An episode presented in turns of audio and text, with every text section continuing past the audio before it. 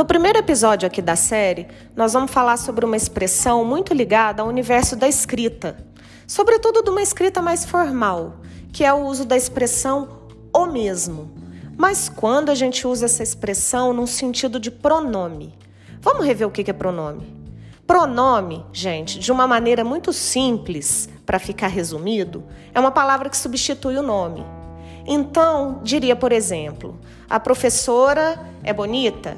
Ela é bonita. O ela substitui professora. Ou é, pegue a caneta para mim. Pegue-a para mim.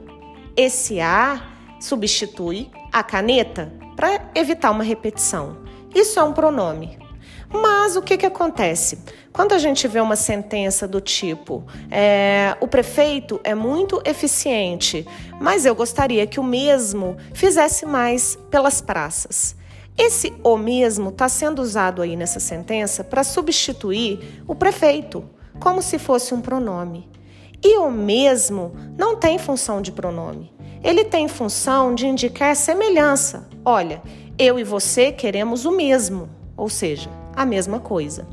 Então, é, vamos ficar atento nos ambientes mais formais. É legal agora vocês terem essa prática, fazerem essa prática de começar a analisar como você se depara com isso, com esse o mesmo no seu dia a dia.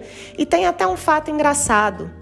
Teve uma questão de Enem há uns tempos atrás é, minto, não foi de Enem, foi da Unicamp, em que ela chamava atenção para uma comunidade de Orkut. Orkut, para quem não conhece, foi uma rede social, uma das primeiras redes sociais, né, aí na internet, e fizeram essa comunidade que se chamava o mesmo, o monstro do elevador.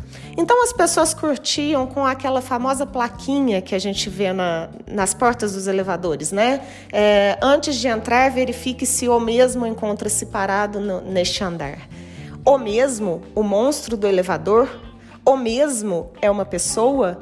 Então, é, depois vieram com, com essa questão de língua portuguesa para o aluno explicar que o mesmo não tinha função de pronome, não poderia ser usado dessa maneira.